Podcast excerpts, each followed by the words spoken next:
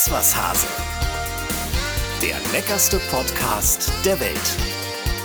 Mit Cornelia Poletto und Dennis Wilms.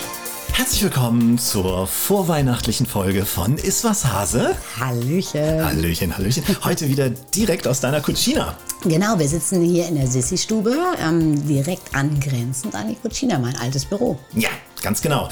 Wir haben an Weihnachten ja noch eine Folge, das dürfen wir nicht vergessen. Direkt am 24. kommt die raus. Wahnsinn. Das wird richtig, richtig toll. Eignet sich natürlich auch sehr, sehr gut, wenn man sowieso so in diesen vorweihnachtlichen Vorbereitungen ist. Und da nebenbei nochmal Ist was Hase hören. Das wäre doch schön. Dann wird es Weihnachten richtig gut. Dann weihnachtet es wie Knüppel auf dem Kopf. Jetzt vielleicht zum Tannenbaum schmücken, diese Folge anmachen, wird sich auch eignen. Wir haben einen Spitzengast heute, der mehrfach von euch gewünscht wurde. Und da wir ja ein kleines, feines, akustisches Dienstleistungsunternehmen sind, ist euer Wunsch uns Befehl. Wir freuen uns heute auf wen?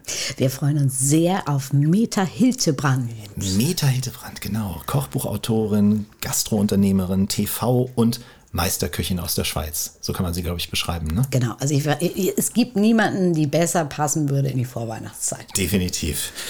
Ja, was war denn da los vor Weihnachtszeit? Wir waren komplett eingeschneit, zumindest hier oben in Norddeutschland. Na, so viel Schnee gab es, glaube ich, in den letzten zehn, zehn Jahren nicht mehr. Nee, also das, das war wirklich sehr ungewöhnlich. Man muss allerdings zugeben, da bricht auch einiges zusammen hier. Ja? In, in und rund um Hamburg. Bist du mit deinem kleinen Smart nicht mehr rausgekommen? Oder? Äh, Smartfahren macht echt keinen Spaß bei dem Wetter. Nein, das ist so, das ist wie so ein schlechter Schlitten, weißt du? Das ist blöd, ne? Ja. Aber ich meine, ich habe ein Mini, also ich bin auch nicht viel besser dran. Hast du vielleicht ich war ja recht. schon froh, dass ich dieses Jahr wenigstens rechtzeitig meine Winterreifen aufgezogen habe. Das Weil normalerweise bin ich auch so ein Kandidat, der äh, wirklich bis zum ersten Schnee, bis zum Einsetzen des ersten Schnees wartet. Ja, das äh, kommt mir bekannt vor. Sind zu dir überhaupt Gäste gekommen bei dem Wetter? Doch, sie sind äh, tatsächlich alle angekommen. Also ähm, es war echt eine tolle Vorweihnachtszeit, aber es war auch mit sehr, sehr, sehr viel Arbeit verbunden. Hm, Glaube ich. Gibt es bei dir, buchen bei dir auch so Weihnachtsfeiern? Äh, Weihnachtsfeiern, natürlich sehr viel auch im Palazzo, ähm, vorweihnachtliche Kochkurse, Chefstable, kleine Gruppen, große Gruppen. Also ähm, die lassen sich immer wieder was Neues einfallen. Ja. Es ist witzig, dass diese Vorweihnachtszeit immer noch mal so ein heftiger Endspurt ist. Bei mir auch. Ich musste wahnsinnig viel reisen. Berlin, Düsseldorf. Ich war beim Nachhaltigkeitspreis zum Beispiel in, in Düsseldorf. Und weißt, du, gesehen, ja, also. weißt du, dass Nelson gekocht hat? Nee, das weiß ich mir Ja, noch nicht. Nelson erzählt. hat das Menü gemacht, ein, Ja. ein nachhaltiges Menü.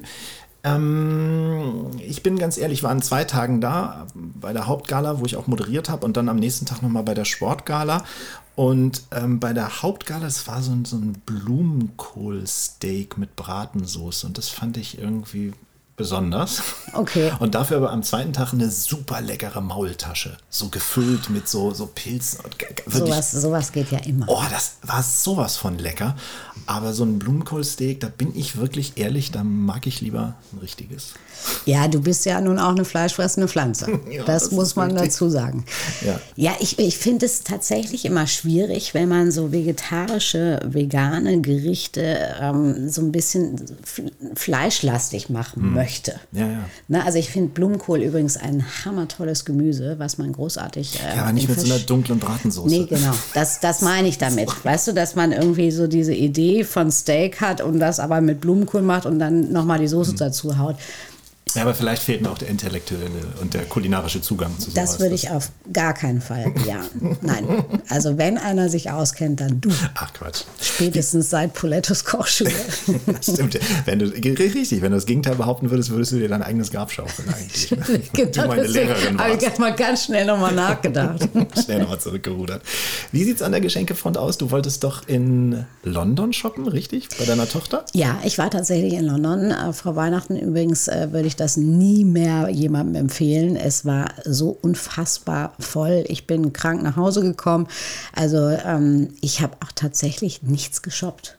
Echt? Ja, äh, es war einfach, ich, ich habe dann einfach irgendwo mich schön hingesetzt und ein bisschen Teechen getrunken. Ich kann mir schon gegessen. vorstellen, dass einen diese Stadt überfordert in der, in der Ja, Vorweihnachtszeit. es, also es ist unfassbar schön äh, dekoriert, geschmückt. Ähm, also Weihnachtsstimmung kommt schon auf, aber nicht, wenn man dann in so Menschenmengen sich Mhm. irgendwie durch die bekannten Straßen bewegt. ich würde ja allein gerne mal Harrods äh, Schaufenster mir angucken Ja, zu der Zeit. Das, Toll, oder? Mhm. das, das ist wirklich wunderschön. Aber auch da sehr, sehr voll. Ja, ich habe auch immer noch diesen Traum, mal nach New York zum Christmas Shopping zu fliegen und mir dann die Schlittschuhe anzuschnallen am Rockefeller Center. Das habe ich tatsächlich äh, vor drei Jahren gemacht. Das Ja? war richtig, also das war natürlich auch für mich unglaublich, dass ich in dieser Vorweihnachtszeit äh, überhaupt äh, die, die Zeit finde, dorthin zu fliegen.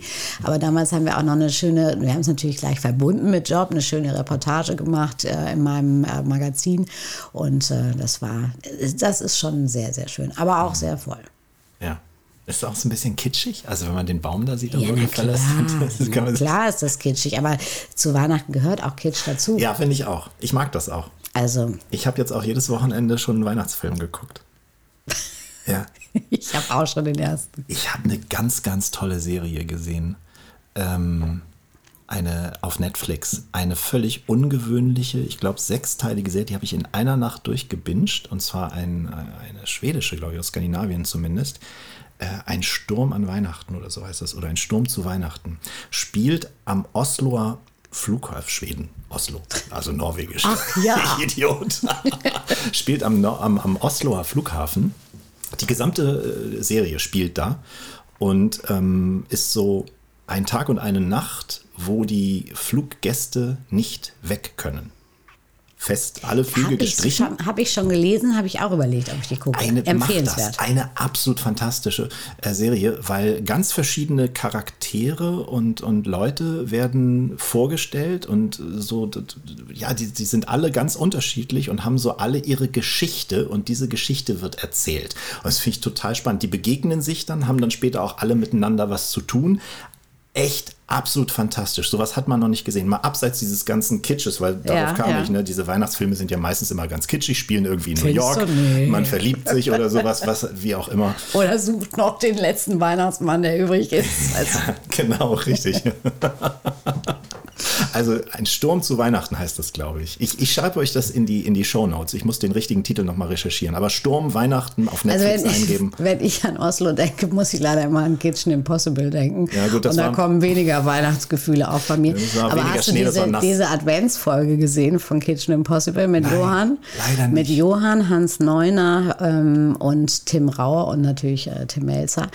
Und es war sehr, sehr lustig, weil Tim und Johann ein Team äh, gebildet haben. Und Oh. äh, das lief nicht so harmonisch, wie man es sich eigentlich vorstellen. vor Weihnachten wünschen würde. Also es ging schon beim Einkauf los, dass irgendwann Tim gesagt hat, Johann, ich glaube, du kaufst jetzt mal den Teil ein und ich kaufe den anderen ein. Und dann mussten die ein Dessert mit Auberginen machen.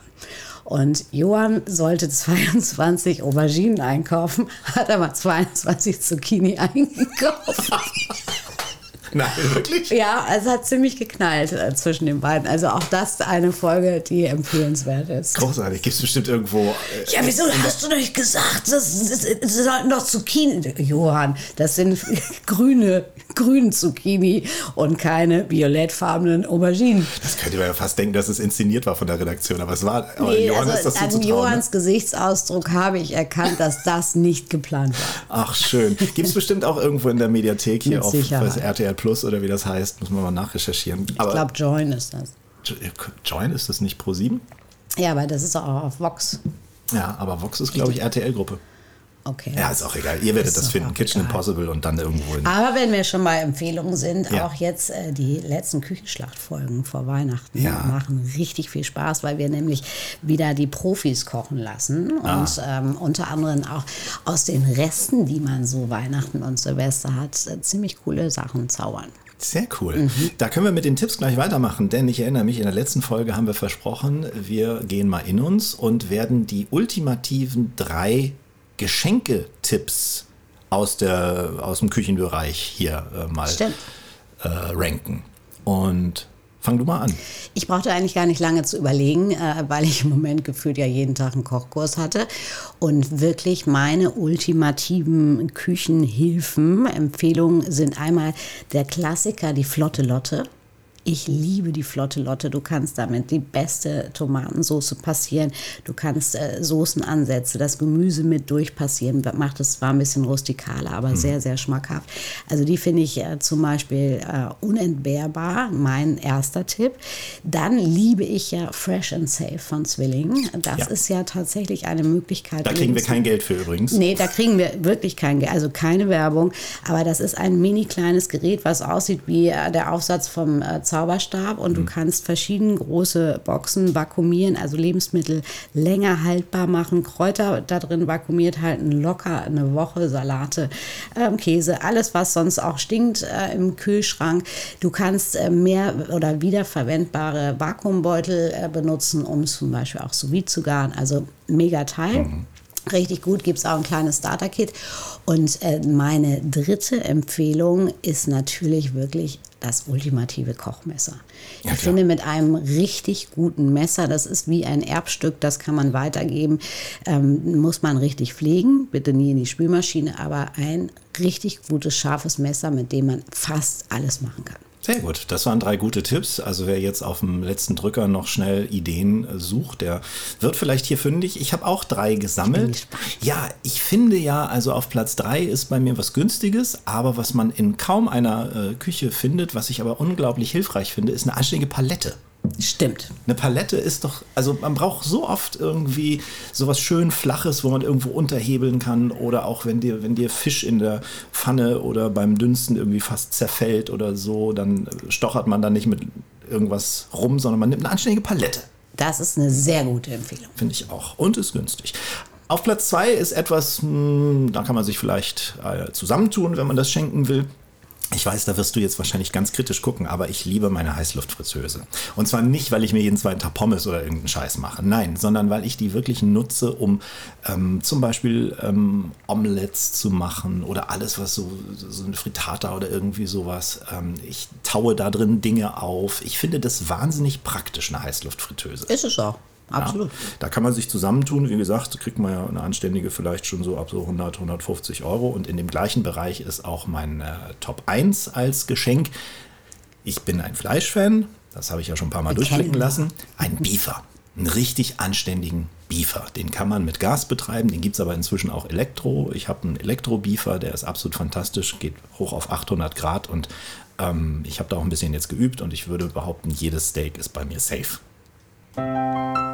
Werbung unser Partner noch bis Weihnachten ist Eat the World. Kulinarische Stadttouren deutschlandweit in über 50 Städten durch mehr als 160 Stadtviertel. Man lernt da eine Stadt richtig gut kennen. Nicht nur die üblichen Sehenswürdigkeiten, sondern man bewegt sich auch abseits der bekannten Touristenpfade. Auf jeder Tour macht man bis zu sechs Stops an kleinen, inhabergeführten lokalen Gastronomiebetrieben und bekommt Spezialitäten zum Probieren. Es ist absolut lecker und ein verdammt gutes Event, das man auch als Gruppe Buchen kann. Zum Beispiel als muntere Geburtstagsrunde, als Junggesellenabschied, als Firmen- oder Familientour.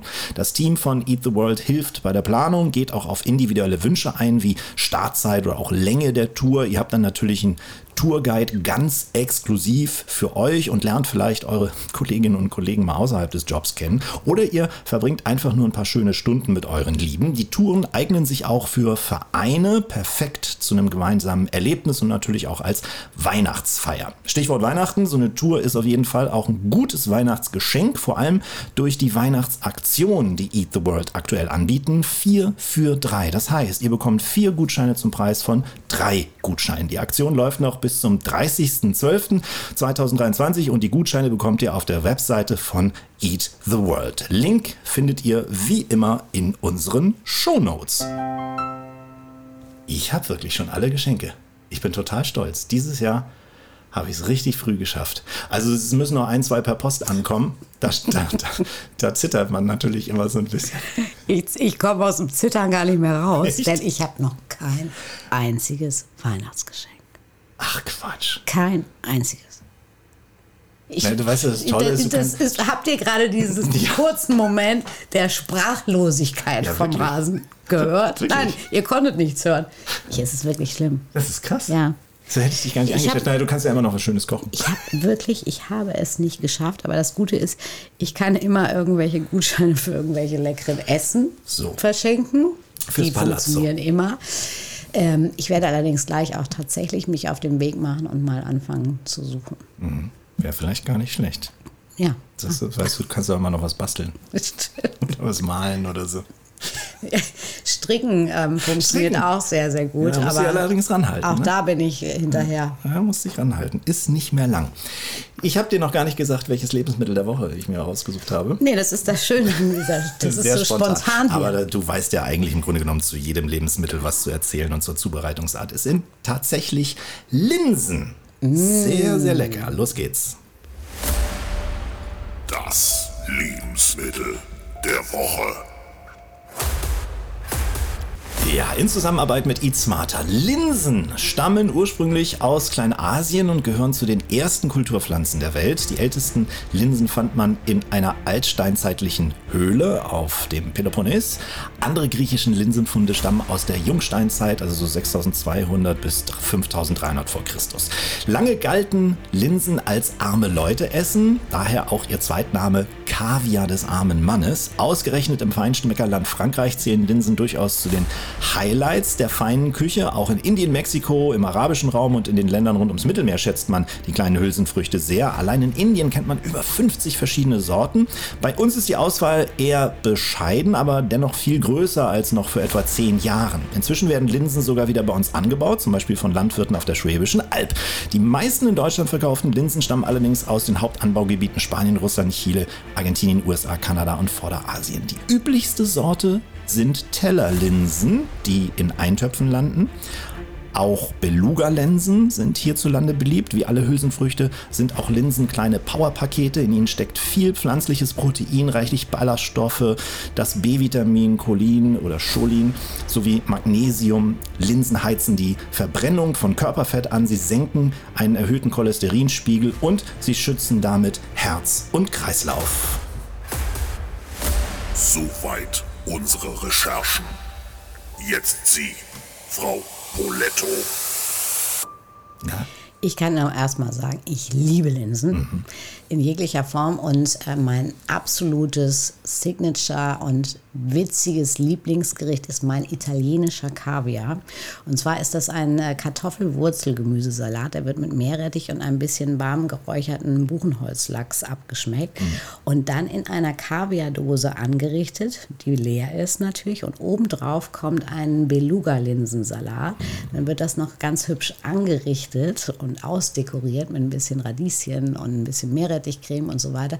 Und sieht wirklich aus in dieser Dose wie ein echter Kaviar. Ich kann mich sogar daran erinnern, das gab es nämlich mal im Palazzo. Stimmt. Im Palazzo-Menü. Irgendwie die letzten Jahre war das. das Das war allerdings eine sehr lustige Geschichte, weil ähm, viele der Gäste Die Dosen mitgenommen Dosen gerne Oh. als kleines Souvenir in die Tasche gesteckt haben. Und ich glaube, wir haben tausende von Kaviardosen bestellen müssen, damit wir ähm, auch immer gut wieder ausgestattet sind. Also vielleicht noch ein paar Tipps. Man sollte sie auf jeden Fall gut äh, waschen, wenn man sie vor allem in diesen Unverpacktläden und so kauft, weil dazwischen können Steinchen sich auch mal äh, verirren. Ne? Und äh, man kann sie zum Beispiel auch, wenn man sie, also gerade so große Linsensorten wie Tellerlinsen, die sollte man vorher einweichen, bevor man sie, bevor man sie gart. Man soll sie kräftig salzen. Nee, nee, nee, nee, nee, nee. Nicht? Das ist etwas ganz, ganz Wichtiges bei Hülsenfrüchten. Wie gut, dass wir drüber sprechen. Ja, ich dachte, ich es hätte ist jetzt tatsächlich alle Formen von Hülsenfrüchten, auch wenn sie vorher eingeweicht sind, bitte erstmal komplett ohne Salz ansetzen. Ah. Weil sonst platzen die auf und dann hat man ja diesen Sud sozusagen und dann lässt man die Linsen frühzeitig ab, mit dem Kochen abbrechen und äh, würzt dann erst. Ah, okay. Also vor allen Dingen salzen. Denn dann, sonst springen dir tatsächlich die Ja, in der Tat. auf. Gut, dass wir drüber Mhm. geredet haben. Aber wie sieht es aus mit, mit so richtig sprudelndem kochenden Wasser? Lieber nicht, ne? weil sehr eiweißhaltig, oder? Nee, einfach nur so köcheln lassen. Ja. Einmal aufkochen lassen und dann so gerade am Siedepunkt äh, langsam vor sich hin köcheln lassen. Man Ja. kann sie auch schon in Brühe garen, wenn man ein bisschen mehr Geschmack haben möchte. Aber wie gesagt, äh, ganz zurückhaltend mit dem Salz erst hinterher würzen. Ja, wieder was gelernt. Ja, nicht schlecht. Ich habe gefunden leckere Gerichte wie Linsencurry, Linsensalat, Linseneintopf, Blumenkohlauflauf mit Linsen, Linsenreis mit Datteln und Zwiebeln zum Beispiel fand ich total lecker, Linsenspecktopf mit Spätzle, Couscous mit Linsen, Linsengemüse, gefüllte Paprika mit Linsen, Pasta mit Linsenmöhrensoße, Rosenkohl mit Linsen, Linsenspinatgemüse. Es ist unglaublich vielseitig, das Zeugs. Es gibt ja auch einen äh, Klassiker der italienischen Küche, den äh, Cotechino mit ähm, Linsen. Der wird tatsächlich zum, zum Neujahr gegessen als Glücksbringer, also gefüllter Schweinefuß mit Linsen. Hm. Also die mögen ja auch gerne sowas, ich sag mal, rustikaleres. Schweinefuß, hm, war nicht schlecht. Lecker. Ich kann mich noch an die Gefüllter Tauben. Kannst du dich noch an die Taubenfüße erinnern bei Richard Rauch in der Steiermark? Die waren auch lecker. Sehr lecker. Und auch die steirische Jakobsmuschel. Ja, die war natürlich ganz besonders lecker.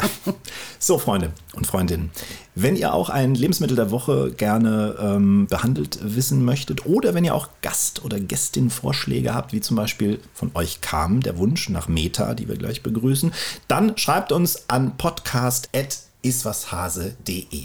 So, jetzt zu unserem Gast. Ihr kennt euch, Conny, aus der Küchenschlacht. Und bevor wir aber zu unserem Gast schalten, haben wir einen kleinen Tipp für euch da draußen, denn es gibt in dieser Folge etwas zu gewinnen. Allerdings muss man da auf eine andere Plattform wechseln, weg vom Podcast. Genau, und zwar zu unseren Social-Media-Kanälen. Ja, Cornelia Poletto auf Instagram oder Dennis-Wilms, denn da verlosen wir was? Da verlosen wir gleich zwei niegelnagelneue Kochbücher.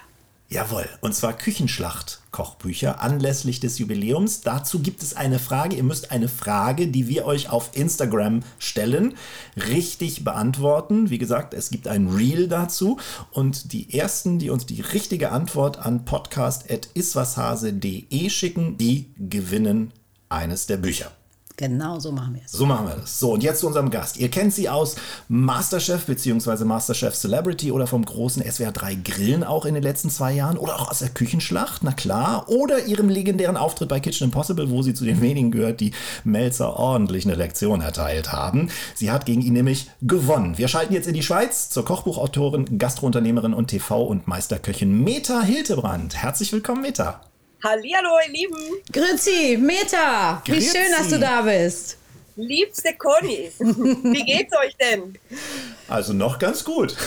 Also ich würde mal so sagen, Dennis macht auf mich einen wesentlich entspannteren Eindruck als ich. Ich habe wahnsinnig viel gearbeitet, wird dir wahrscheinlich auch so ergangen sein. Und ich habe noch kein einziges Weihnachts Weihnachtsgeschenk. Okay, ich glaube, das mit den Weihnachtsgeschenken lassen wir dieses Jahr aus, weil das hat das ganze Jahr genügend Tage, um an anderen Tagen was zu schenken. Hast Geht du mir gleich. Das stimmt, das stimmt. Bei Ich glaube, uns wird verschoben. Wir, wir sitzen in der Cucina bei Conny und wir gucken hier durchs Fenster und es fängt gerade wieder an zu schneien. Wie ist der Schneestand in der Schweiz? Also heute ist es nicht sehr, sehr schön und auch nicht wirklich weiß. Es ist schon wieder mega warm. Also es hieß heute soll es wieder 15 Grad werden. Also von dem her leider nichts mehr mit Weihnachtsfeeling. Ja, ach Mensch. Naja, vielleicht kommt es ja noch. Ich habe gesehen, du hast auch, wir haben, wir haben was gemeinsam, Meta. Ich habe auch so ein Wunder, ja, ich habe auf Insta Ja, bei nicht dir. die Haarfarbe. Nee, das stimmt. Nee. Ich habe auf Nee, da bin ich Insta. aber froh. Also Darf ich ich jetzt sagen, was ich auf Insta du sagen, was du sagen willst? Ich habe gesehen, du hast so einen herrlichen Kitschkamin, so einen Kunstkamin, wie ich auch. Also ganz ehrlich, dieser Kunstkamin, den habe ich mir eigentlich gekauft für zu Hause ins Wohnzimmer. So für romantische Stunden mit meinem Mann. Nur allerdings kann man den bei uns nicht einstecken, weil dann haben wir zu wenig Strom. Ach echt? Ja, die ziehen ganz schön. Das ist ja auch gleichzeitig so ein Heizlüfter, ne?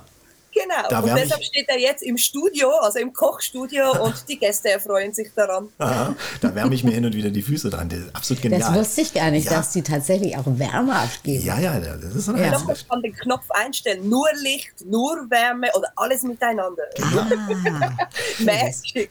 das wäre auch kein schlechtes Weihnachtsgeschenk. Ja, wir haben uns nämlich gerade Meter äh, Gedanken gemacht über die ultimativen äh, Weihnachtsgeschenke so rund um Küchenaccessoires. Ähm, Oh, da gab es wow. zum Beispiel, äh, Conny hat gesagt, so ein Fresh and Safe System. Ich habe gesagt, ein Beefer oder, oder eine Palette, eine anständige oder schöne Messer. Eine flotte Lotte. Eine flotte Lotte. Hättest du Eine irgendwas? flotte Lotte ist immer cool. Ja. Ja. Ja, also ich, ich glaube, das also die allererste Frage ist ja vielmehr, du hast gesagt, ähm, so von wegen Großgeräte und Kleingeräte. Das ich meine, ist eine Frage des Budgets. Was Ja. möchte man investieren? Stimmt. Und natürlich auch, was derjenige, den man kennt, noch braucht. Und man sagt immer, Messer sollte man nicht verschenken. Ich bin aber jemand, der sehr gerne Messer verschenkt weil ich ehrlich gesagt sagen muss, die meisten haben zu Hause so schlimme Messer, dass, glaube das Erste, was sie mal haben sollten, ein anständiges Schneidewerk ist. Sehe ich genauso. Ja, das stimmt. Absolut. Also Messer, also, Messer schreiben den uns. richtigen Menschen darf man ja Messer schenken, nur nicht den falschen. Ja. Du, ich ich habe einen, hab einen Stammgast, der hat in seiner Garage äh, für sehr, sehr viel Geld verschiedenste Oldtimer stehen. Unter anderem ein Bentley, äh, den äh, tatsächlich, äh, den gibt es nur noch dreimal auf der Welt. Aber wenn du dann bei ihm die Küchenschublade aufmachst, sind da genau drei stumpfe Ikea-Messer. Oh. Schlimm, schlimm, oder? Ja. Es ist mit Prioritätensetzung. Ich glaube, das, was wir Köche an Messer zu viel haben, haben die meisten zu wenig. Aber mal ganz ehrlich, also wenn wir auf Reisen sind, ich meine, wer nimmt schon äh, eine flotte Lotte mit oder ein Rührgerät? Also wir nehmen doch alle ein Messer mit. die halbe mit. Also Dennis nimmt auch eine Heißluftfritteuse mit. Echt? ja, Conny, Conny zieht mich damit immer auf, aber ich, ich brauche die nicht, um Pommes zu machen, sondern ich mache da wirklich so Omelettes oder Frittata drin oder ich tau da Sachen drin auf. Aber das kann man alles eigentlich auch in der Pfanne. Ja. Und du kennst Conny, also eigentlich hast du die beste Connection, um richtig kochen zu können, nicht? Ja, ich, okay. Ja, das ja. ist Missionsarbeit seit Jahren, Meta. Ja, ist gut. Lass uns das Thema wechseln. Du stehst also auf kitschige Sachen, Meta. Ich liebe Kitsch. Ich kann dir sagen, also das ganze Zimmer hier ist voll. Also ich sitze jetzt gerade in meinem Büro, das neu eingerichtet ist, also auch gleichzeitig mein Kleiderzimmer. Ich meine, klein und kompakt. Aber ja, da stehen ganz viele kitschige Objekte in meinem Raum, über kleine Lämpchen, über ähm, so Mifi, Plüschtiere und natürlich meine Katzen sind auch anwesend. Die sind hm. aber nicht kitschig. Nein, die sind nicht kitschig. Da kommen wir gleich noch drauf zu sprechen. Aber man kennt das ja. Jeder hat in seinem Freundeskreis so eine kreative Seele, wie, wie du eine bist. So schätze ich dich zumindest ein. Und da kriegt man immer wahnsinnig kreative Geschenke. Bei mir war es meine Regisseurin damals, die Birgit Quastenberg. Da habe ich auch angebissene Kissen und all so. Bist du auch so jemand, der, der so Sachen auch gerne weiter verschenkt? So kuriose Sachen? Also ich bin eine super Kitsch-Tante, was das anbelangt. Und ich mache jedes Jahr mindestens sieben selbstgemachte Adventskalender, starte aber schon oh, im Sommer. Was für also Stress. in der Weihnachtszeit haben wir ja keine Zeit mehr. Von dem her, ähm, ja, da hat es auch gerne mal noch was Gebrauchtes drin, weil es dann was Symbolisches ist. Also was, was jemand sehr gut gefallen hat. Ja. Okay. Kann vorkommen. Aber jetzt mal sieben Adventskalender. Ich bin ja schon überfordert mit einem. Also so, so selber zu machen. Ne? Also ich habe ich hab tatsächlich äh, ja den, äh, das muss ich übrigens noch mal ganz kurz auflösen. Als wir letztes Mal äh, mit Johannes King unseren Podcast aufgenommen haben, habe ich ja diesen ultimativen Mega Adventskalender von ihm gekauft. Ja. Habe dem meinen Mann versprochen, der hört unseren Podcast. Parallel habe ich ihn aber eigentlich an mein Team verschenkt. Oh mein Gott. Okay, und wer bekommt ihn jetzt? Und jetzt steht er bei uns im Restaurant und jeden Tag darf einer meiner Leute ein Türchen. Ich dachte, Rüdiger müsste jeden Tag ins Restaurant Nein, kommen. Rüdiger hat jetzt dafür nochmal einen Marzipan-Adventskalender gekriegt und noch einen mit äh, fantastischer dänischer Schokolade. Ah. Hast du denn selber auch einen Adventskalender, wenn du so reichlich verschenkst, Meta? Oh, wow, okay, das ist so wie in die Wunde drücken. Also wir haben im Moment zu Hause keinen Esstisch, weil der Esstisch voll ist mit Adventskalender. Also, ich habe einen Chips-Adventskalender bekommen, dann habe ich einen selbstgemachten von Patricia bekommen, dann einen selbstgemachten von meiner besten Freundin, noch ein Katzen Futter-Adventskalender von meinem Schatz. Und mein Schatz selber hat natürlich auch Adventskalender, das heißt ein selber gemachter, dann einen Whisky-Kalender und ein Kaktuskalender. Der Tisch ist voll. Fantastisch. Äh, Habe ich da Whisky-Kalender gehört? Ja. Oh, das wäre aber ja, auch was. Das ist er ist irgendwie cool. im Moment so auf dem Whisky-Sour-Trip und die Frage ist so, welcher Whisky? Welcher Whisky passt ihm am besten? Und dann habe ich den gesehen in so einem Feinkostladen und fand, ja, also wenn du dich fragst, welchen, jetzt kannst du 24 Mal ausprobieren und der, der dir am besten gefällt, kaufst du dir dann zu Weihnachten. Fantastisch. Ich habe, ich habe ja eine Charity moderiert neulich in der Mall of Berlin und einer, oder Berlin sagt man in dem Fall, und einer ähm, der Hauptsponsoren war Paulana, die ja auch dieses Spezi machen und ich habe jetzt einen mhm. Spezi-Adventskalender zu Hause. Eine, eine riesige, ne, was, eine riesige Tanne aus Pappe bemalt und mit 24 Türchen und ratet jetzt mal, was in jedem Türchen drin ist. Spezi. Eine Spezidose. Beschwingt durch die Weihnachtszeit. Jetzt muss ich doch noch einen drauflegen. Ähm, und zwar äh, nochmal äh, auf diesem Wege nochmal ein herzliches Dankeschön an meinen Freund Roland Trettel. Der hat mir nämlich seinen Gewürz-Adventskalender geschickt. Oh, Und da mache ich jetzt Natürlich. auch jeden Tag ein Türchen auf. stark. Ein Großartig. Gewürzchen. Wenn wir jetzt gerade schon so schön kulinarisch sind, was wäre so dein Winter-Favorite? Was du gerade gerne kochst oder eben auch gerne isst oder beides? Also ich esse ja alles wahnsinnig gern außer Bananen, aber ich meine, wenn du das den Schweizer fragst und das ähm, zur aktuellen Jahreszeit, dann muss er ja eigentlich antworten mit Fondue. Oh, lecker. Also wir essen eigentlich Fondue, Fondue, Fondue, dann geht's Raclette, Raclette, Fondue, Raclette, Raclette, Fondue. Und das können wir egal wo, ob vor dem Fernseher, ob unterwegs, ob auf der Terrasse, ob to go haben wir es auch schon gemacht, von dem her, Käse geht immer. Aber jetzt muss ich Vermieter mal nach einem kleinen Tipp fragen. Weil ich habe nämlich nächste Woche ein kleines Raclette-Essen hier in meiner Sissi-Stube.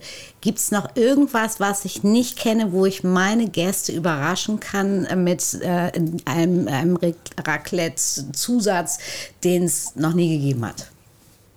Ja, also ich muss ja ehrlich gestehen, also mit allen Deutschen, wo ich bisher Raclette gegessen habe, ähm, hat das nicht an ein Schweizer Raclette erinnert. Also das heißt, ihr füllt ja unten diese, Kä also diese Pfännchen, füllt ihr mit allem Möglichen. Ja, das, was weg muss. Ja. eigentlich verboten. Unten kommt der Käse rein. Je reiner, desto besser. Und auf dem Grill oben natürlich Wurst und Gemüse, so wie sich's gehört, aber nicht ins Pfännchen. Ach, echt? Und deshalb, nee, Ja. deshalb, ich sage, ähm, die Geschmäcker sind da unterschiedlich, aber bei uns ist es eine Tradition. Und ich meine, ich bin zum Beispiel jemand, der immer zu Raclette Soßen macht. Aber Achtung, alle meine Leute im Umfeld sagen immer, ja, du und deine Soßen, das gehört überhaupt nicht zum Raclette. Aber ich habe immer Knoblauchsoße, weil ich finde, das sollte einfach ein bisschen cremiger werden und gleichzeitig natürlich Würze reinkommen.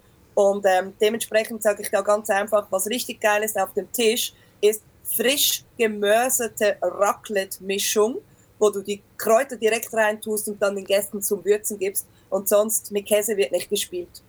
Mit Käse wird nicht gespielt. Das, äh, also äh, ich bin ja auch eher so in meiner Küche, dass ich sage, ganz pur und es gibt einen Star, ein Produkt.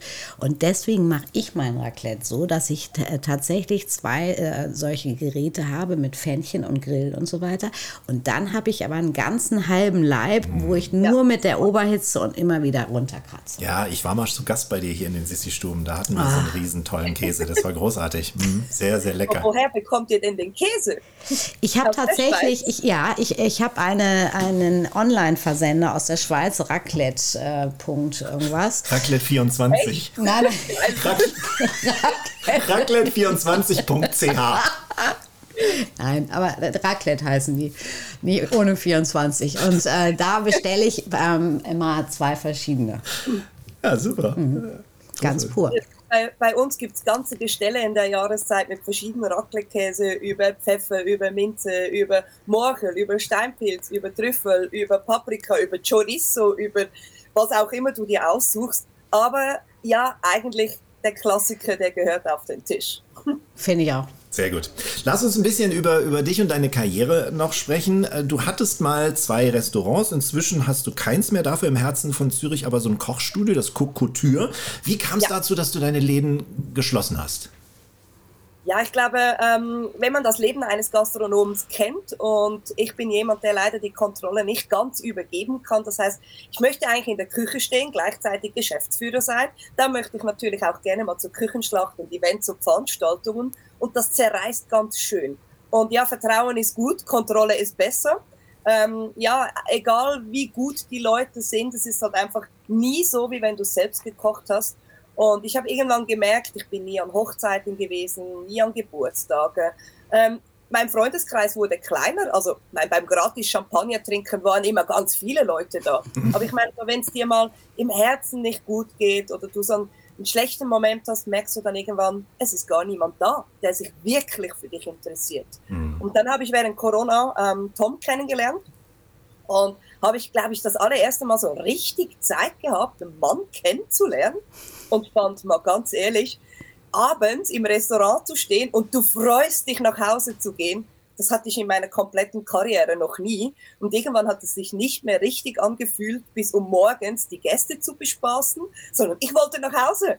Und wenn das nicht das Zeichen ist, dass man im Leben was ändern muss und sich fragt, wie oft denn diese Liebe noch kommen soll im Leben, ich meine, Conny, wie, wie schwer ist es, so einen Partner an der Seite am Leben zu halten, ihm zu beweisen, dass man ihn liebt, wenn man ihn nie sieht? Das also stimmt, das ist sehr so, schwer. So viel kannst du gar nicht kochen. Siehst du, das ist genau das. Also so charmant kann man gar nicht sein. Also, und ich musste dann für mich entscheiden, wer möchte ich sein.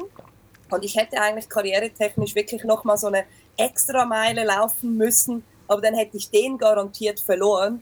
Und deshalb war für mich klar, ich möchte weiter kochen, ich möchte vor allem wieder selber kochen.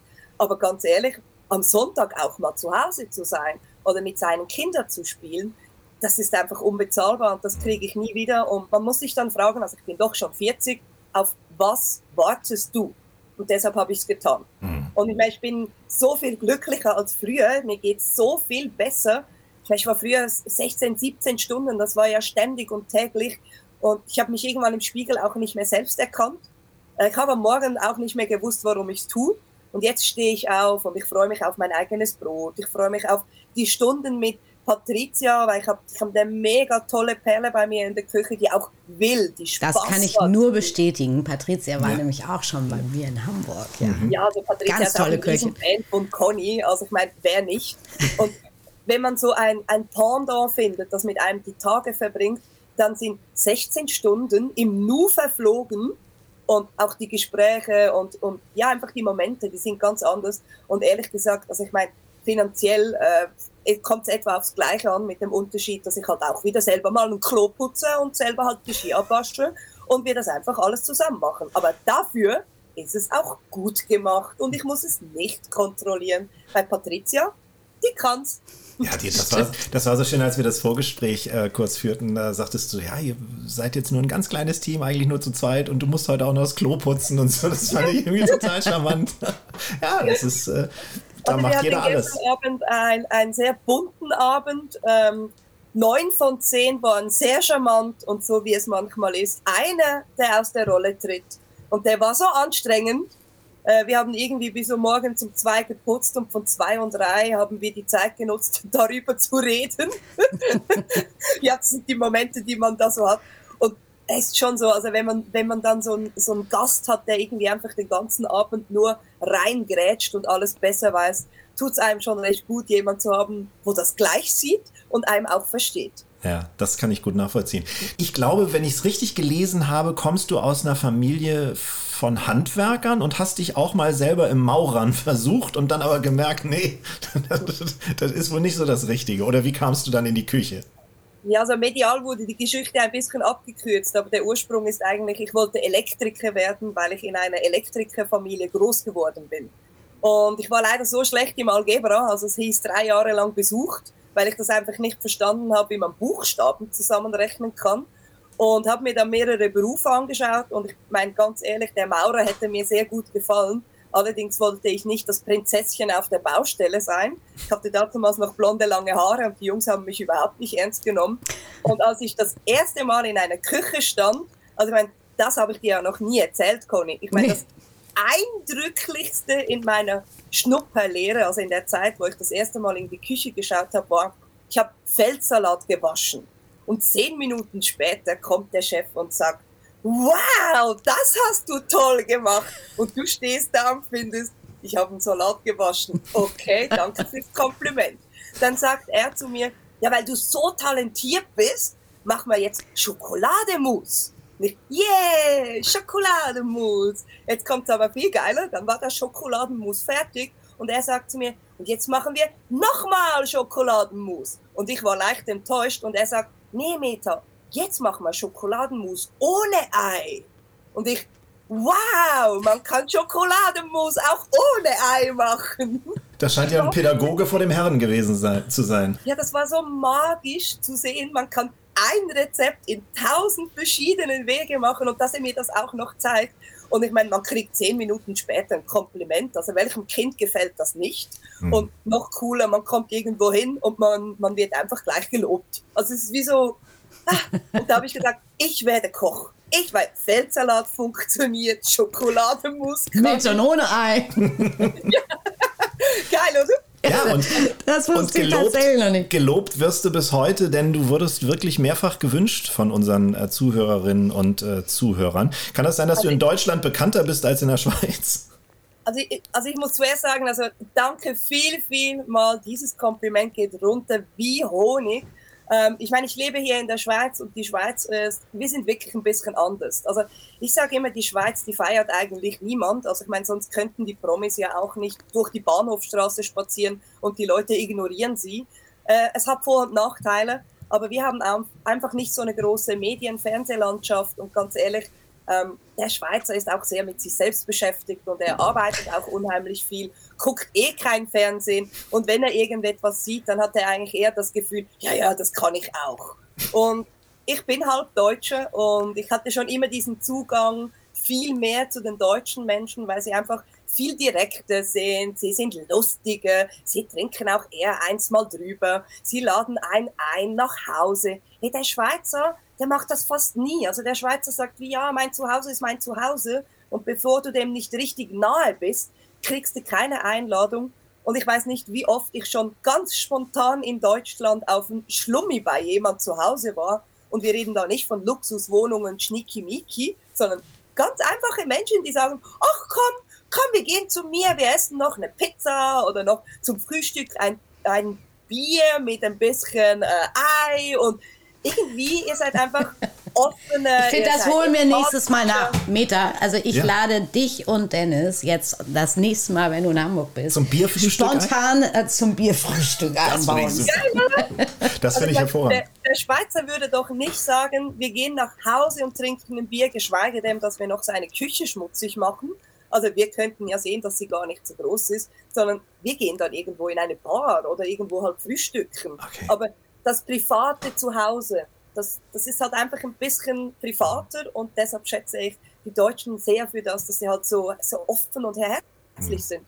Das tut ja auch mal gut, so gelobt zu werden als, als äh, deutscher Staatsbürger, oder? Also das haben wir, haben wir, ja nicht so oft eigentlich. ich kann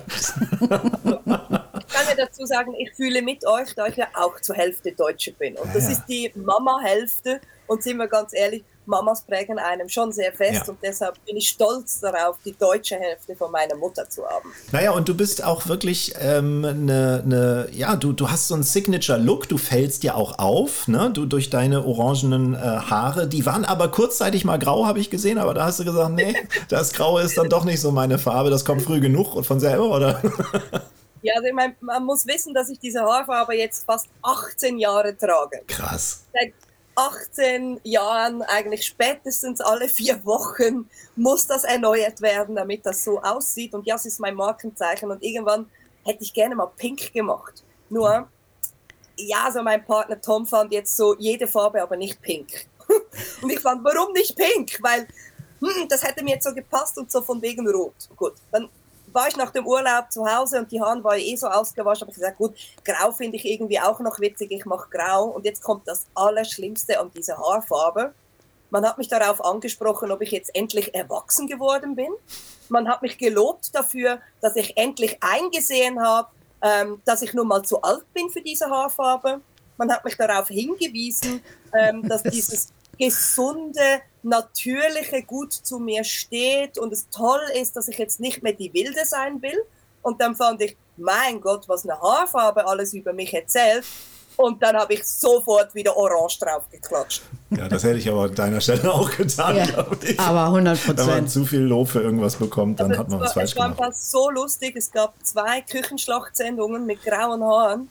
Und ich weiß, also ich meine, polarisiere aufgrund von diesem Aussehen und von der Stimme und ich weiß, dass mich nicht alle mögen, aber es ist unglaublich. Also so beliebt wie mit den grauen Haaren war ich da noch nie.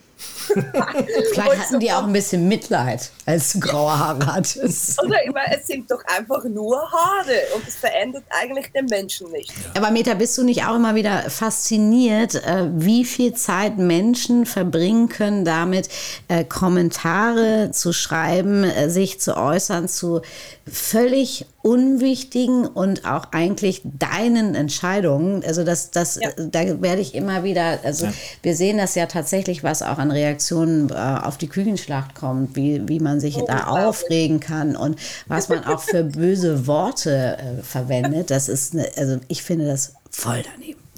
Ja, also ich kann dazu nur sagen, ähm, überlegen wir es uns mal so. Also ja, ich finde es grauenhaft und es ist egal wie lange man in dieser Branche ist, es bleibt und ist verletzend und es trifft dann auch immer wieder. Gleichzeitig müssen wir uns auch bewusst sein, stell dir mal vor, diese Leute hätten diese Plattformen nicht. Wen würden sie dann beleidigen? Die Nachbarn, die eigenen Kinder, ihre eigenen Männer, ihre Omas. Also ich sage ganz oft, sind wir froh, haben wir diese Psychoplattform entwickelt, damit die Psychopathen sich online verstecken können und nicht die Menschen auf der Straße angreifen. Mhm. Ja. Außerdem, äh, Traurig, aber wahr. Ja, das, das Internet zählt ja auch mit zu, zu deinen, sag ich mal, Ideen und Fantasien. Ich habe gelesen, du willst irgendwie eine Kuppel äh, oder eine Dating-Webseite erfinden. Mhm. Hast du das schon? Wie weit ist es damit? Und eine Kuppelshow im Fernsehen auch? Das wäre so dein Traum. Stimmt das? Also ich sage mal, ähm, wieder ein Grund, warum ich lieber mehr in Deutschland wäre. Ähm, wir haben diesen Piloten gedreht. Das ist eine mega tolle Fernsehsendung, wo es eigentlich darum geht, ähm, dass der Hauptsingle mit mir ein Apero vorbereitet, das zum Beispiel zur Bruschette und einen Cocktail und mir erzählt, was sie für einen Partner sucht. Und dazu hatte ich drei Männer eingeladen, die so unterschiedlich sind, wie es nur ging. Und die durften dann bei einem Gläschen und natürlich bei unserem Häppchen sie kennenlernen, worauf sie in der ersten Runde natürlich schon mal einer entfernen muss. Mit den anderen zwei Typen kocht sie dann ihr Lieblingsgericht in der Küche, wo sie natürlich sieht, ob der das entweder gerne hat oder nicht. Man führt Gespräche.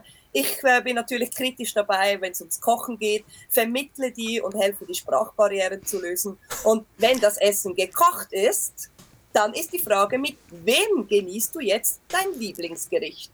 Und dieser Kandidat ist dann natürlich auch dein Date, dein Favorit und gehst dann natürlich mit dem schön romantisch essen und kriegst noch einen tollen Gutschein geschenkt. Also das Format würde es geben und damit die Plattform, also auch natürlich die Leute das finden würde, hätte ich gerne diese Single-Plattform gemacht. Aber die Single-Plattform ist gar nicht ähm, so wichtig als Vordergrund, mhm. sondern wirklich das Format. Und ja, leider ähm, wurde es abgeschmettert in der Schweiz. Ähm, ja, es tut unheimlich weh, also weil wir haben es gedreht, es ist mega schön. Mhm. Und ich kann ja sagen, wir haben diesen Piloten gemacht und die Pointe der Geschichte ist, es ist drei Vierteljahr her, wo der Pilot gedreht ist. Und die Dame datet diesen Typen immer noch. Und es war ein Pilot. Krass. Einfach, es war ein Test. Es hat funktioniert. Es hat funktioniert. Definitiv. Und es war so stimmig. Aber ja, es braucht Sponsoren für ein Fernsehformat oder halt vielleicht auch mehr Zuschauer. Ja, es braucht vor allem irgendjemanden in den oberen Etagen, der verdammt fest dran glaubt. Ne? Also das ich glaube auch, wenn Conny die Idee gehabt hätte, so die coole Conny in ihrem schönen Kochstudio und italienische Küche, die Amore, dann hätte das vielleicht auch eine andere Welle geschlagen. Ja. Aber ich sitze nun mal in der Schweiz und ja, es sind äh, 9 Millionen, also fast 9 Millionen Menschen zu 90 Millionen und man merkt halt einfach, dass bei uns im Fernsehen halt wirklich gespart wird und wir sehr wenig machen.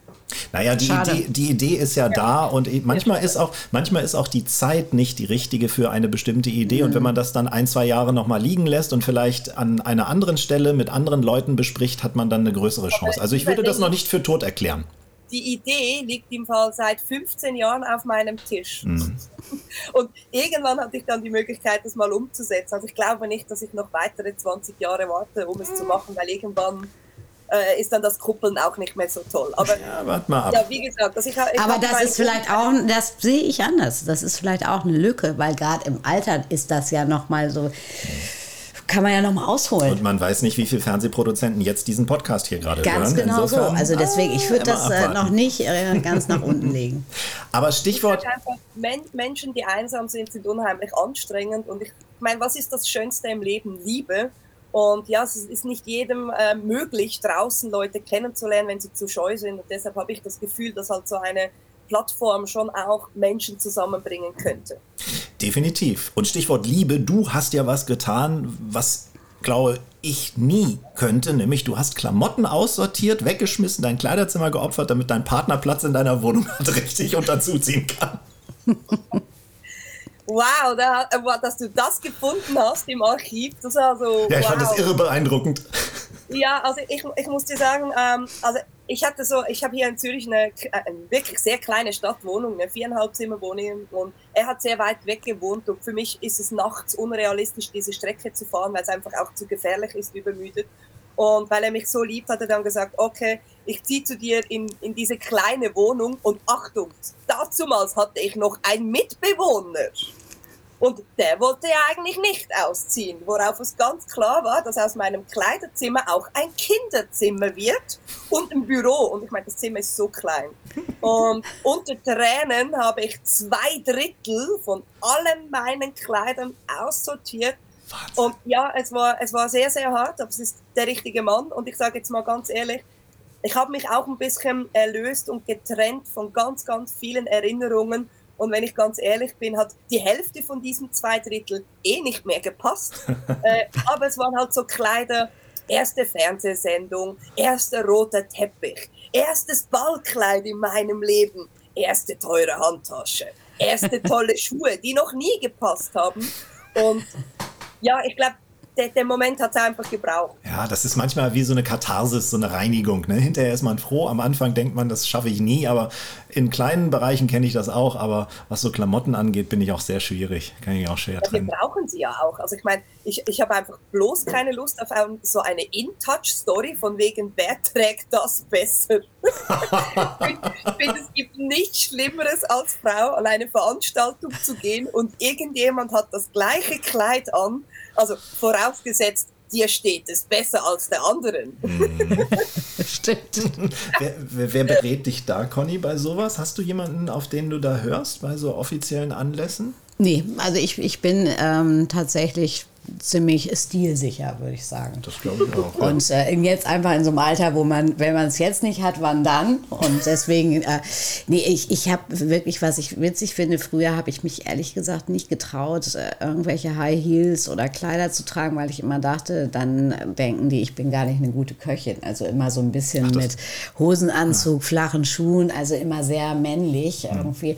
Und äh, das sehe ich heute wesentlich entspannter. Und ich äh, denke immer drüber nach, was das für ein Anlass ist. Und manchmal kaufe ich auch etwas, wo ich denke, weißt du, wenn du es wirklich suchst, dann findest du es nicht. Und äh, ja. von daher, ähm, nee, kriege ich ganz gut alleine hin. Meine Tochter ist allerdings eine sehr gute Beraterin. Ja. ja. Ich kann die Aussage von wegen eher männlich äh, nur bestätigen. Das habe ich auch sehr lange gemacht. Und irgendwann ähm, habe ich gesagt, mal ganz ehrlich, wer kann, der kann. Also warum sollen wir denn die Karte Reize entzücken und unsere Verpackung, also warum sollen wir das für uns behalten? Weil das ist etwas, also kochen können wir so gut wie die Jungs. Aber sorry, in ein Kleid passen sie nicht. Ja, das stimmt. Das ist richtig, ganz genau. Also kochen können wir beide. Das Kleid nur wir. Stimmt. Sehr richtig. Wir haben von deiner Wohnsituation gesprochen und ich weiß ja auch, dass du eine stolze Katzenmama bist. Das heißt, ihr teilt euch das Heim auch noch mit wie viel Katzen? Also aktuell sind es drei. nee, aber eigentlich, also eigentlich waren es ursprünglich zwei. Ähm, Judy und Pilu, die sind übrigens auch hier im Raum.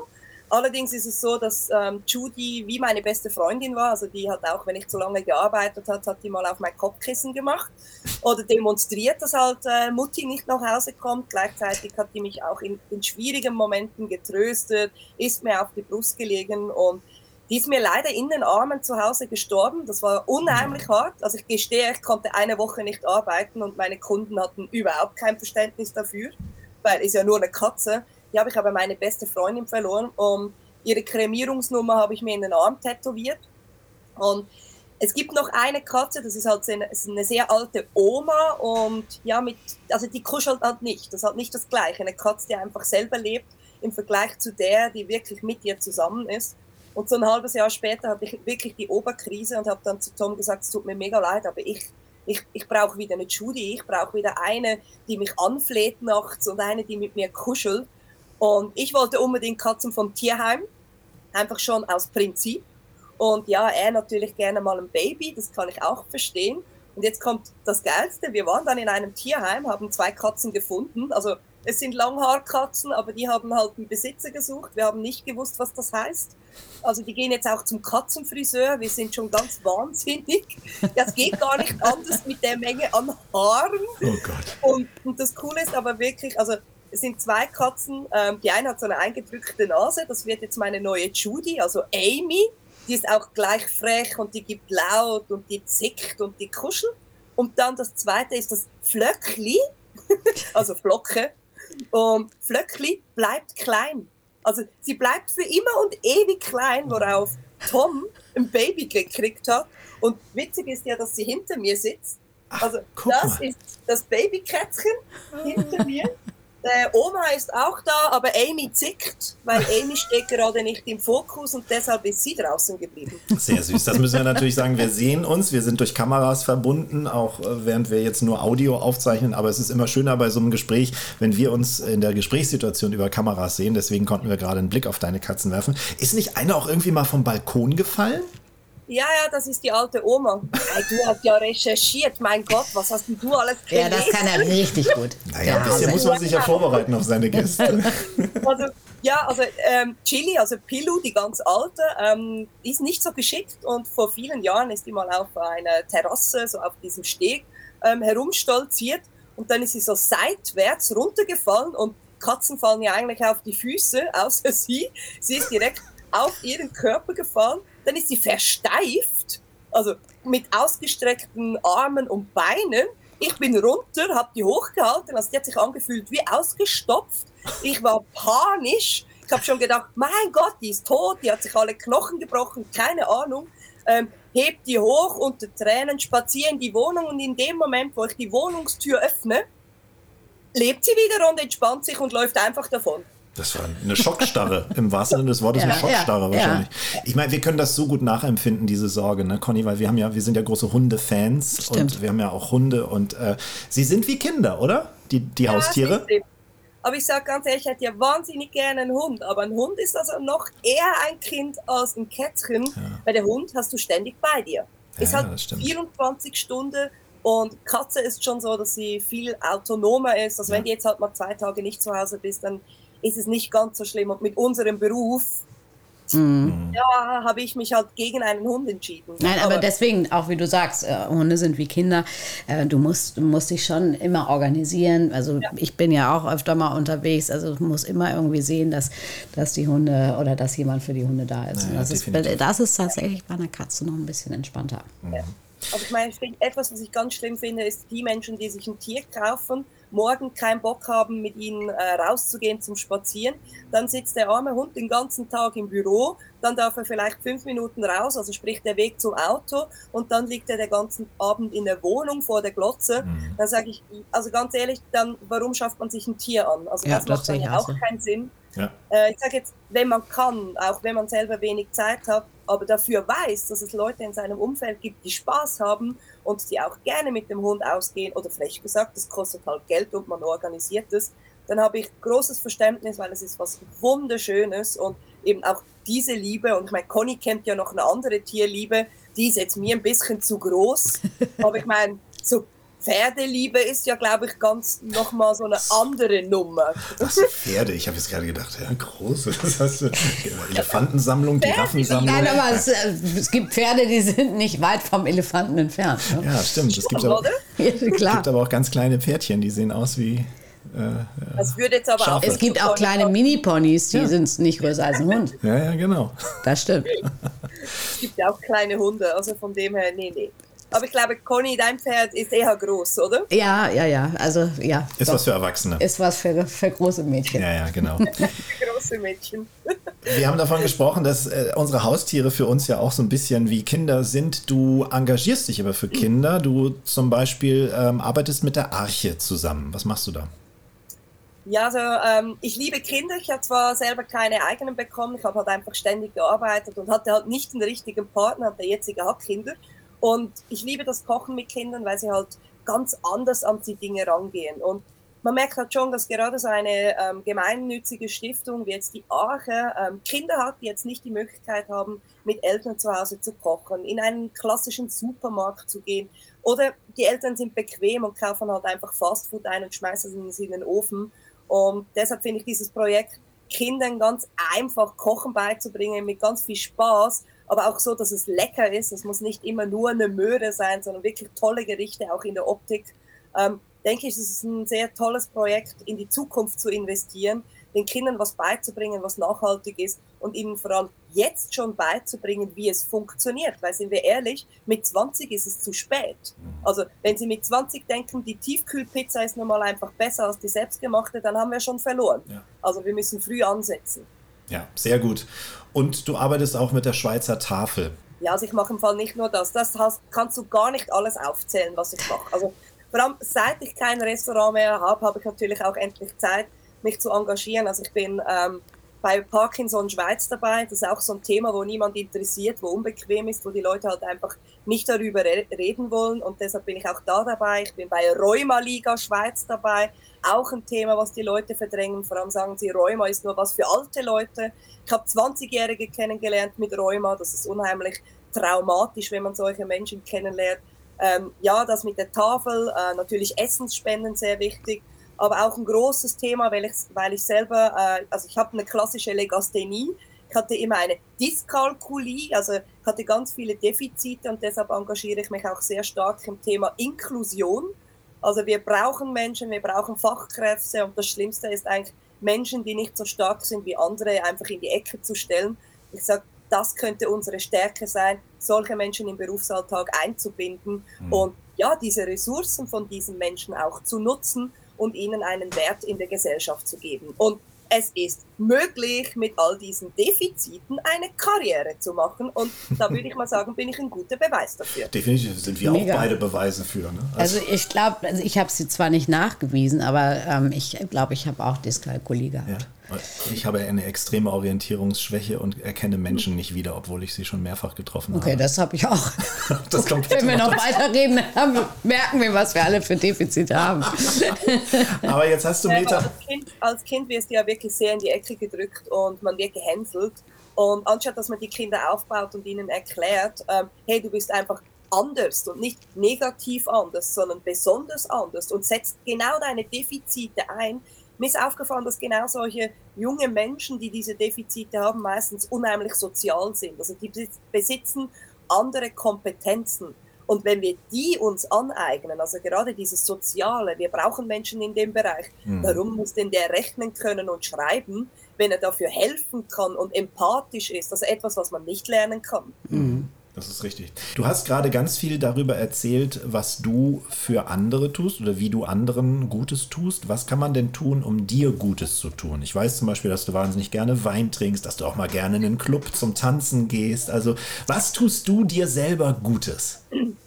Also ich muss, ich muss echt gestehen, ja, also ich bin jemand, der, der immer noch wie ein Teenager in den Club rennt und auf der Tanzfläche tanzt und das kann ich mir selber leisten. Und das Coole ist ja eigentlich, dass mit unserem Job wir dann nicht zu den Kleinen gehören, die schon um elf äh, vor dem Club stehen, sondern die Coolen kommen ja immer zuletzt. Das heißt, äh, Oma Meta mittlerweile ähm, kommt dann morgens um drei auf die Tanzfläche und trinkt mit den Jungen mit. Also in meinem Lieblingsclub bin ich nicht die Älteste, aber manchmal habe ich schon so das Gefühl, mein Gott, das könnten schon fast meine Kinder sein. Aber das liebe ich über alles. Und ja, ich bin also ein, leidenschaftlicher Champagnertrinker, ähm, besonders mit den richtig, richtigen Menschen. Aber ich muss auch sagen, also ich habe auch ganz gerne ganz einfache Dinge wie ähm, Kekse, selbstgebastelt. Das sind einfach Dinge, die das Herz berührt und mhm. die müssen auf keinen Fall teuer sein. Mhm. Dann sei mal froh, äh, mir, mir, mir, lief gerade innerlich ein Film ab, auch ich gehe hin und wieder noch in meinem hohen Alter in einen Club. Sei mal froh, dass du früher keine Kinderfernsehserien äh, moderiert hast, weil bei mir klatschen sie mir immer auf die Schulter, die, die Mitte 20-Jährigen und sagen, mit dir bin ich aufgewachsen und dann fühlst du oh, dich oh, richtig alt.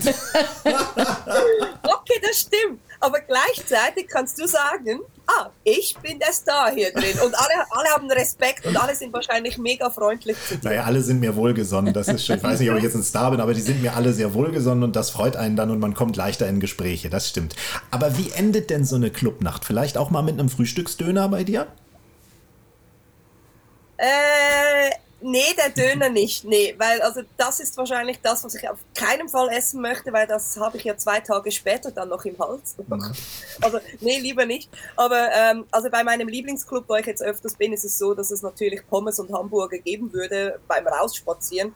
Aber nee, also meistens bin ich dann zu Hause und entspanne mich dann noch, bevor ich ins Bett gehe. Also der Kopf, also es dreht halt noch ein bisschen. Dementsprechend braucht man noch ein bisschen Ruhe, bevor man sich hinlegt. Da, da kann es mal, also hauptsächlich sündiges Zeugs, was man sonst nicht isst, über Pralinen, Schokolade, Kekse, die man eigentlich nie essen würde, aber um die Zeit schon, oder eine ganze Packung Chips. Ja. Also es kann alles Mögliche passieren, aber ich sage ganz ehrlich, also es gibt auch Momente, wo ich am nächsten Tag nicht mehr weiß, was ich gestern gegessen habe. Hauptsache böse. Hauptsache böse. Ich habe mal in der. Weihnachts-, in der Weihnachtszeit nach so einer Clubnacht habe ich meinen ganzen Schokoladen-Weihnachtskalender aufgemacht und aufgefressen. 24 Türchen. Siehst du? Und am nächsten Tag hast du dich gefragt, welcher Heinzelmann dir geöffnet hat. Ganz genau. Meta, das war super nett mit dir. Die Zeit ist im Fluge vergangen. Ganz, ganz herzlichen oh, Dank. Ja, das ist so. Ich habe zu danken. Es war mir eine ganz große Ehre. Also, Dennis, ich weiß nicht, ob du es gerne hörst, aber du warst auch für mich ein Kinderstar. Das freut mich. Das freut das, mich sehr. Einen schöneren Abschluss hätte sie nicht finden können. Wahnsinn. Meta, ich fand es großartig. Perfekt. Du kriegst die 50 Euro per PayPal, wie besprochen. Danke. Ein Autogramm bitte. Das auch, das auch. Alte Autogrammkarte. Oh ja, okay? die gibt's. Die, die alte, gibt's, nicht ja, die neue. Mit Pamela zusammen, die gibt's noch, ja, ja. Dann wünsche ich dir oder wir wünschen dir eine wundervolle Vorweihnachtszeit. Äh, versuch dich ein bisschen zu entspannen und äh, hab ein Machen wunderbares wir. Weihnachtsfest. Ich sage euch Merry Christmas und jetzt schon guten Rutsch ins neue Jahr und Conny hoffentlich auf bald. Auf bald. Auf Ciao. Bald. Tschüss. Tschüss. Ciao.